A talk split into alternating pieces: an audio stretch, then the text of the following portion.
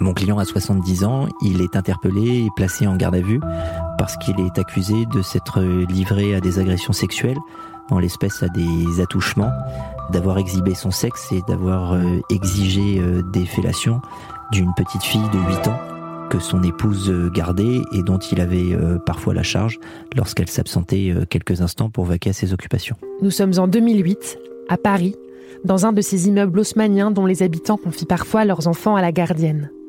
C'est son mari qui est accusé. Une des enfants, une fillette de 11 ans, est allée porter plainte. Pendant ces instants où il était seul avec elle parce qu'il se débrouillait pour euh, s'isoler, il va se livrer sur elle euh, à des attouchements au début et puis il va finir par euh, commettre des actes plus violents. Il a les doigts qui vont traîner, il va finir par s'exhiber, il va se masturber devant elle. Les agressions ont duré pendant trois ans, sans que personne ne soupçonne l'époux de la concierge. Tout le monde lui faisait confiance jusqu'à ce jour d'avril. Je suis avocat depuis 5-6 ans, je suis encore un jeune avocat. Je reçois un coup de fil au cabinet d'une dame qui m'explique que son mari est en garde à vue et qu'elle voudrait que je le défende. Elle me parle, elle, d'agression sexuelle ou de viol, elle ne fait pas vraiment la différence, mais elle a compris que les jours s'annonçaient sombres. Ce retraité accusé de pédophilie, l'avocat Romain Boulet va accepter de le défendre, sans scier, parce qu'il n'a pas la même perception que vous et moi. Derrière cet homme et ses faits, il voit un dossier, parmi beaucoup d'autres. Je défends surtout des accusés. Quand je lui pose des questions, Romain Boulet n'y va pas par quatre chemins. Il pèse ses mots, mais il ne se dérobe jamais. Il m'a même dit que pour lui, les meilleurs avocats étaient justement ceux de la défense. Lui n'est jamais du côté des parties civiles, du côté des victimes. Pour ces dernières et pour la société, le mari de la concierge est un pédophile, un monstre. Pour lui, ça va devenir un client. Peut-être vous demandez-vous comment il fait. Comment défend-on un monstre? Vous ne seriez pas les premiers. Cette question fait partie du quotidien des avocats pénalistes. Elle leur est posée par des gens qu'ils rencontrent, parfois même par leurs proches, et évidemment par le camp d'en face au moment du procès.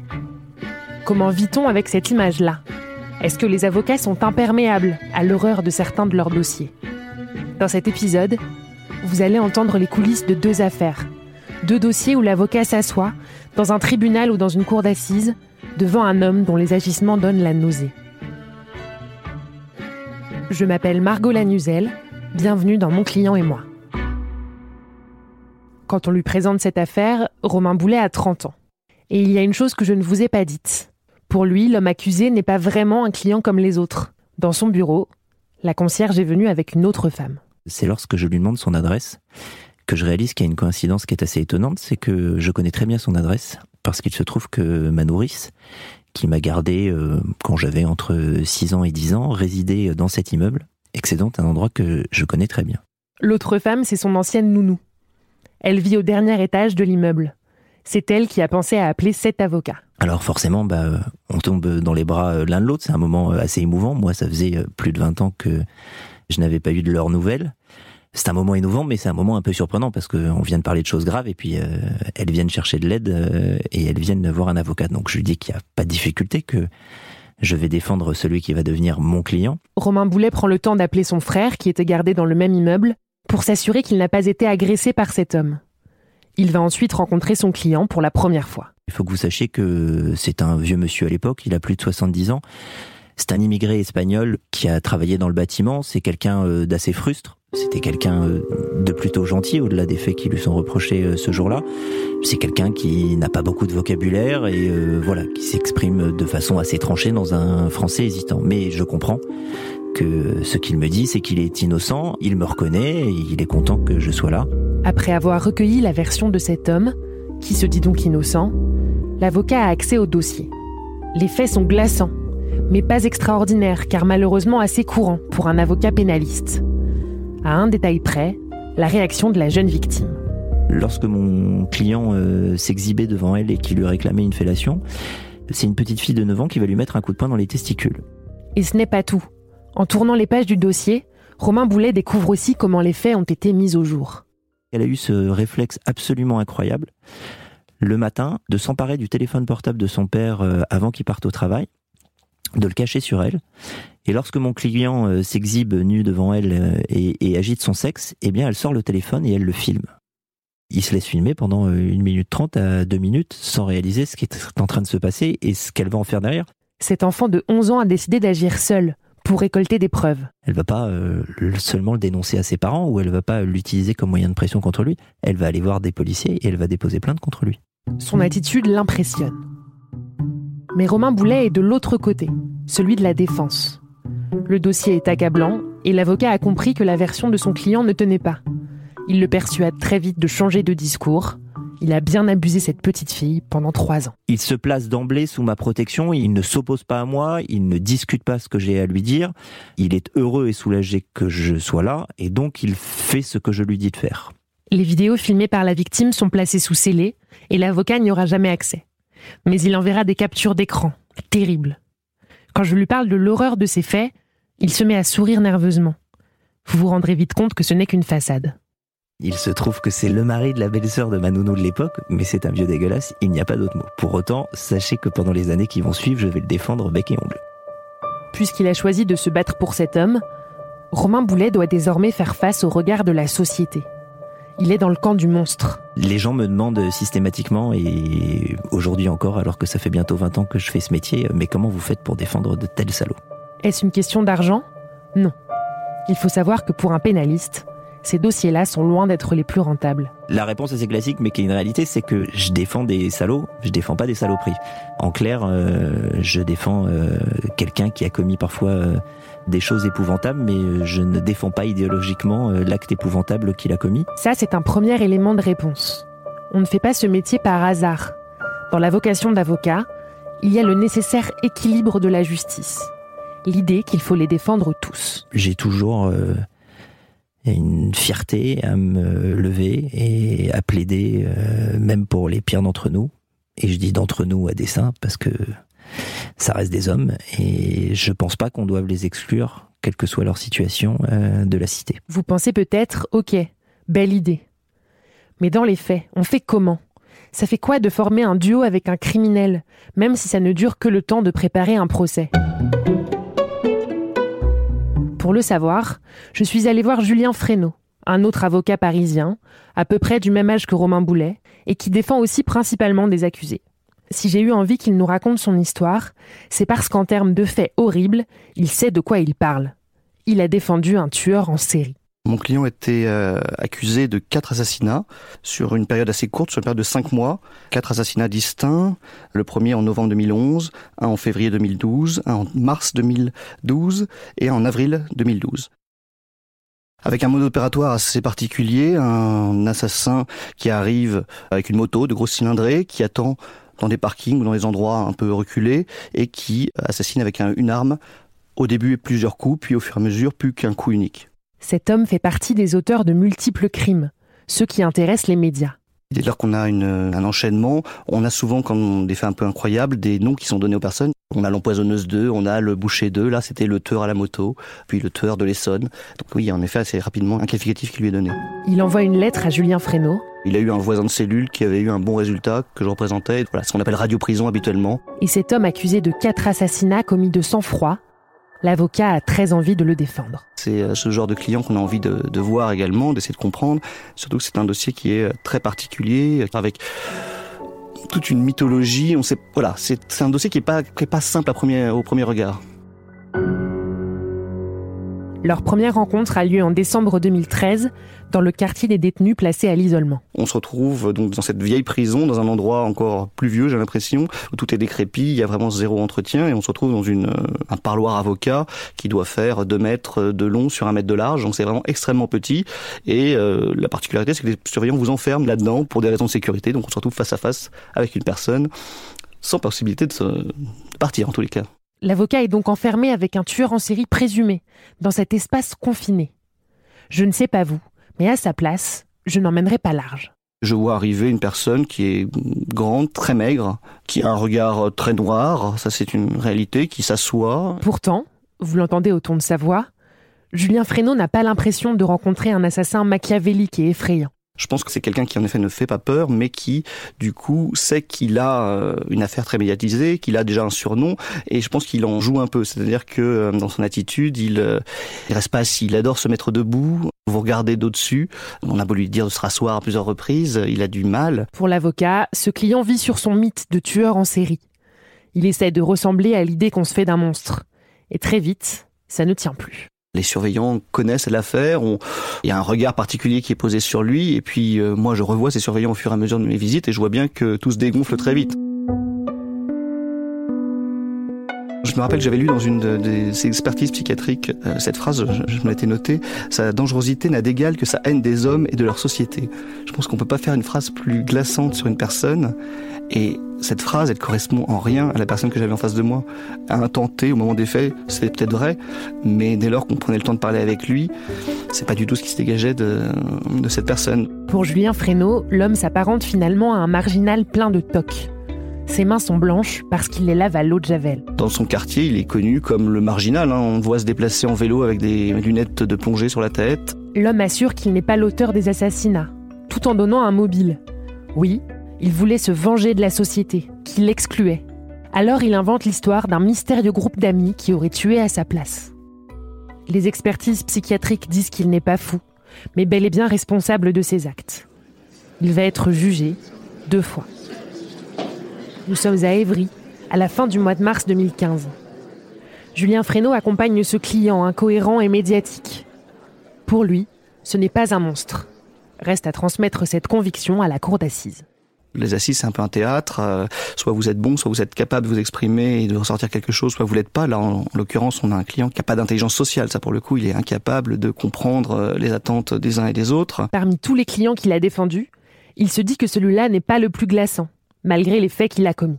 Je savais notamment que c'était quelqu'un de drôle. C'était dur à dire, hein, mais euh, c'était un homme comme les autres et euh, j'essayais de trouver des illustrations de ce qu'il était quand il était qu'un homme. Mais les preuves sont accablantes et l'attitude de son client déplorable. En première instance, la Cour le condamne à la peine la plus lourde prévue par le Code pénal français. Il décide de faire appel. On n'a rien à perdre, c'est un peu cynique de dire cela, mais euh, c'est une réalité. Julien Fresneau parvient finalement à convaincre ce client de reconnaître les assassinats. Au deuxième procès, dans sa plaidoirie, il dit que les monstres n'existent pas, que son client est un homme, même si c'est inaudible pour les proches des victimes. Le terme de monstre, il est très souvent utilisé, mais c'est un terme enfantin, un monstre. On sait bien que ça n'existe pas. Les monstres, c'est quelque chose d'hors norme, un monstre. Donc oui, c'est une affaire hors norme, bien évidemment. Mais je pense qu'à l'issue du procès, tout le monde s'était rendu compte que ce gars était un pauvre type. C'est la réalité. C'était quelqu'un d'extrêmement exclu, d'extrêmement isolé, et qui a commis des faits complètement euh, incroyables. La peine est très légèrement moins lourde. L'homme est à nouveau condamné à la prison à perpétuité, mais sans rétention de sûreté. Après 30 ans de détention, il pourra être libéré. C'est une très petite victoire, on n'est jamais satisfait d'une perpétuité, c'est impossible. Mais vu les faits, l'avocat ne pouvait guère espérer mieux. Pour la société, la peine est rassurante. Cet homme armé qui tuait au hasard dans des parkings est hors d'état de nuire.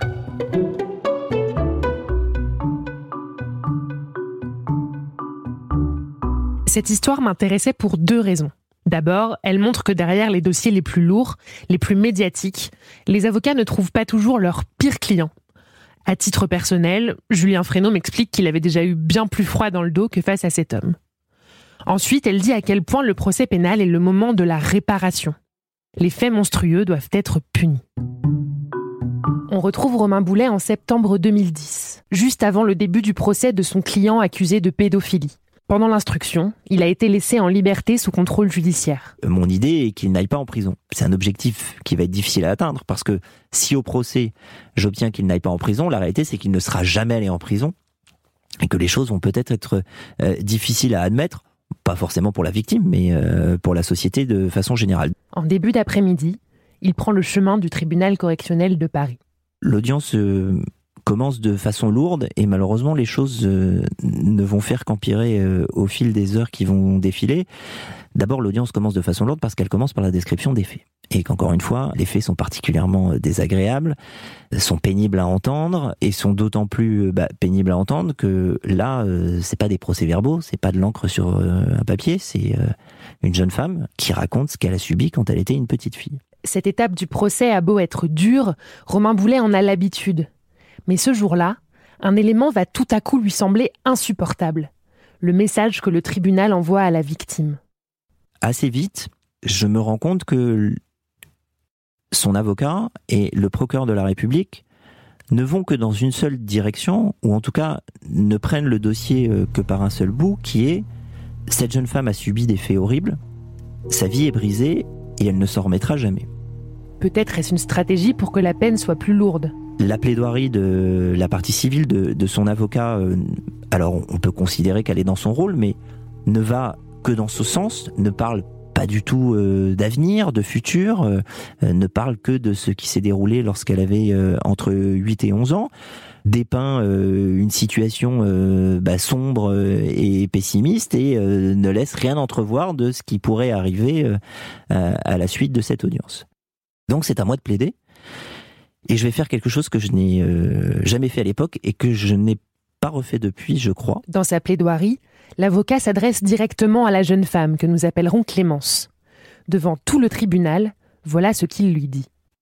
J'ai lu dans le dossier Clémence que tu songeais à t'inscrire en droit. Sache que je pense que tu es une fille formidable et que si un jour tu veux faire un stage chez un avocat, les portes de mon cabinet te seront toujours ouvertes. On peut voir ça comme un moyen de marquer des points en s'attirant la sympathie du juge ou une façon pour l'avocat de supporter le rôle difficile qu'il a à jouer. Je ne suis pas du tout dans une forme de rédemption. Je suis sincèrement persuadé que c'est une fille géniale et je ne comprends pas qu'on lui dise pas. En fait, c'est ça. Je suis juste révolté par le fait qu'on ne lui dise pas que c'est une fille géniale. Est-ce que Romain Boulet n'est pas en train de changer de camp? Il m'assure que non. Quand même, je vais défendre mon client. Il rappelle qu'en prison, ceux qui ont commis des agressions sexuelles ou des viols sur mineurs, qu'on appelle les pointeurs, subissent des violences de la part des autres détenus. Donc, je me bats, parfois violemment, alors euh, pour le coup avec des mots violents pas du tout destinés à la victime, mais destinés au procureur de la République et, aux institutions pour obtenir que euh, non pas il soit déclaré innocent, mais qu'il soit déclaré coupable à une peine qui ne justifie pas son incarcération. Le client de Romain Boulet est condamné à 4 ans de prison, dont 2 avec sursis il sait qu'il va pouvoir obtenir un aménagement pour qu'il soit laissé en liberté. En sortant du tribunal, l'avocat est satisfait, les parties civiles beaucoup moins.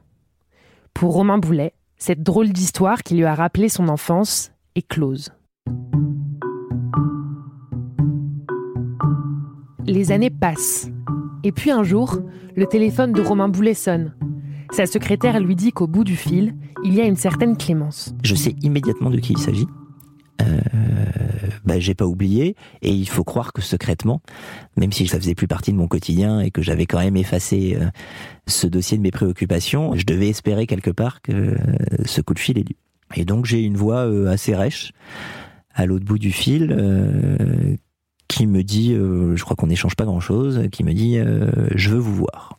Donc je lui donne rendez-vous. Quelques jours plus tard, elle est dans son bureau. C'est une ado, on va dire, euh, gothique. Elle est euh, tatouée, elle est piercée, euh, elle a une grande dégaine, elle est un peu dégingandée, elle se pose dans un fauteuil et elle me plante ses deux yeux noirs droit dans les yeux et elle me dit Est-ce que vous vous souvenez de ce que vous avez plaidé il y a quatre ans? L'avocat dit qu'il se souvient.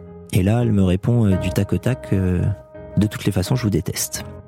Ça me blesse pas, je trouve ça normal tout simplement. Ouais, je, je, trouve ça sain.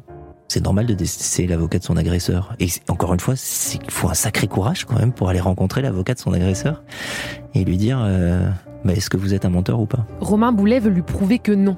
Alors il la prend en stage, deux années de suite. Entre-temps, elle s'est inscrite à la fac de droit. Alors on prend jamais des stagiaires en première année de droit, ça sert à rien, de même qu'on prend pas des stagiaires en terminale, parce que normalement on peut rien leur faire faire, et en fait c'est des gens qui nous collent et qui à part faire des photocopies et des cafés servent pas à grand chose. Mais évidemment je vais la reprendre. Clémence ne fait pas le café. Elle aide vraiment Romain Boulet pour ses dossiers, y compris les dossiers monstrueux. Je lui ai tout de suite dit, je lui ai dit ici on est un, cabinet d'avocats où on défend euh, des coupables ou des innocents euh, qu'on accuse. On fait pas beaucoup de victimes. Euh, si tu veux faire que des victimes, dis-le moi, mais on n'a pas beaucoup de dossiers. Et donc elle me dit non, non, je veux faire euh, ce que vous faites vous. Malgré tout, la jeune stagiaire lui explique que le jour où elle sera avocate, elle ne défendra que des victimes, des gens qui lui ressemblent. Et puis... Je lui fais travailler euh, exprès et à dessein des dossiers où il lui faut défendre encore une fois pas des agressions sexuelles, mais des prévenus, des accusés de délit et des accusés de crime. Et en fait, quand on a une personnalité euh, comme la sienne, quand on est euh, profondément humain et qu'on sait faire ressortir euh, ce qu'on a en soi, je suis persuadé que c'est comme ça qu'on est. C'est ça qui fait les bons avocats et, et, les grands avocats. Et très vite, eh ben, elle va se prendre à l'exercice, au jeu. C'est encore un jeu pour elle à l'époque. C'est pas encore un métier. Et je suis persuadé qu'elle aurait fait une très grande avocate. Romain Boulet vous a spoilé la fin de cet incroyable rebondissement. L'histoire serait parfaite si j'en avais fait une avocate.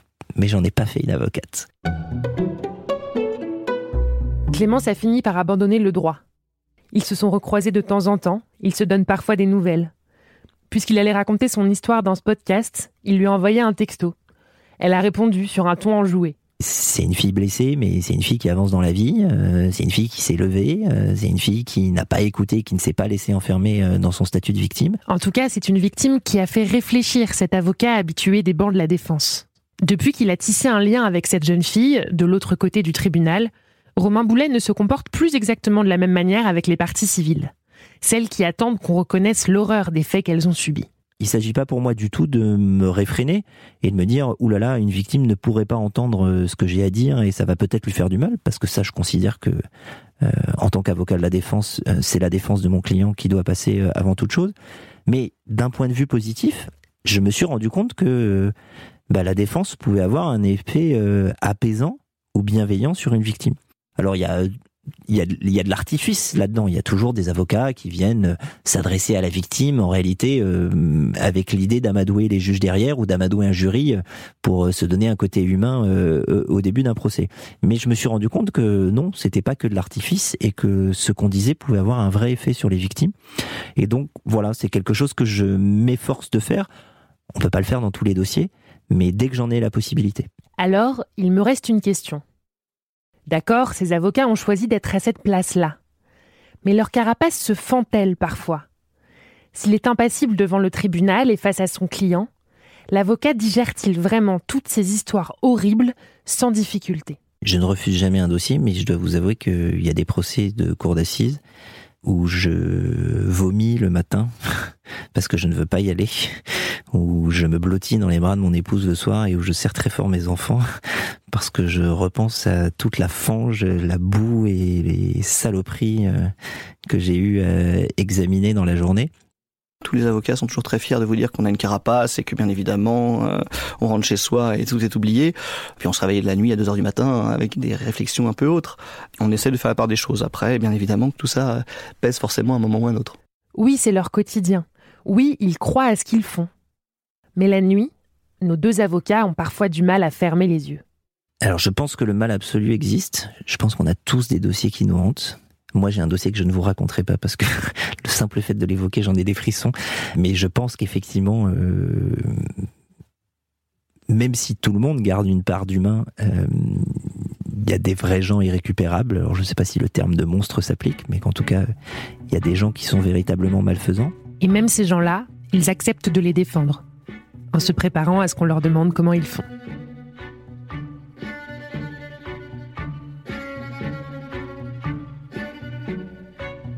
Cet épisode a été écrit par moi, Margot Lanuzel, produit par Europe 1 Studio avec Adèle Ponticelli et Claire Azan, et réalisé par Guillaume Vassot. N'hésitez pas à me dire ce que vous en avez pensé dans les commentaires, je vous lis toujours avec attention. Et si ça vous a plu, n'oubliez pas d'en parler autour de vous et de nous mettre plein d'étoiles sur toutes vos plateformes d'écoute. Dans le prochain épisode, je vous raconterai l'histoire d'une très jeune femme poursuivie pour acte de barbarie et de son avocate, un peu dépassée par la situation. Bah, acte de torture et barbarie, ça, ça, ça fait résonner l'extrême en termes de violence, euh, ça fait résonner l'histoire. Euh, j'ai envie de mettre sa mère très fort sur le banc des accusés. J'ai envie de mettre un peu son père aussi quand même. Et, et ça fait partie de, de beaucoup de questions d'avocats pénalistes quand on a quand on a des accusés en réalité. Ces histoires de clients et d'avocats vous ont passionné? Vous voulez en découvrir davantage? Écoutez On de raconte, le podcast de Christophe Ondelatte. Ce journaliste et conteur hors pair vous plonge dans des histoires et des affaires criminelles fascinantes. Il dresse aussi le portrait de personnalités singulières au parcours exceptionnel. Découvrez-les chaque jour en podcast dès 6h du matin sur le site et l'application Europe 1 ou sur votre plateforme habituelle d'écoute.